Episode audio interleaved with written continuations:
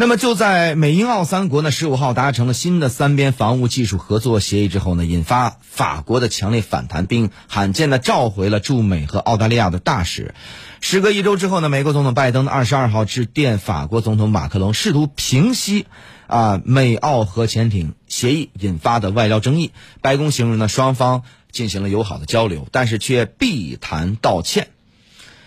通话之后呢，美国和法国发表了联合声明，当中提到，拜登承诺对涉及到法国和欧洲盟友利益的问题需要公开磋商。法国和美国也决定开启深度的磋商的模式，为确保信任创造条件。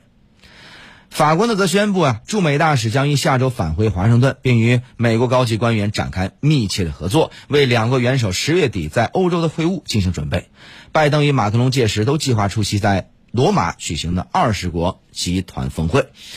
那么，另外呢，拜登在通话当中重申了法国与欧洲参与印太地区战略的重要性。有法国匿名官员向《华盛顿邮报》指出啊，马克龙希望美方通过具体措施，而不仅仅是言辞来恢复两国之间的信任。好，再来关注一下其他方面的消息。您正在收听的是《私家车看天下》。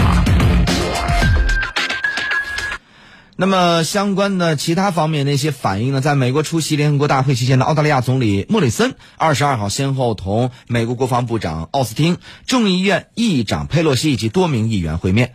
莫里森表示呢，美方官员呀都对美英澳三方的防务合作表示支持。他又提到，那么一直尝试安排与法国总统马克龙就潜艇协议风波通话，但至今仍未成功。强调他会保持耐性与法国重建关系。英国首相约翰逊在联大发言时没谈及潜艇协议风波，不过他回答记者提问时呢，不点名提及法国是英国的亲爱朋友，他只说呢，希望这位朋友呢对这一事件冷静下来，让所有人休息一下。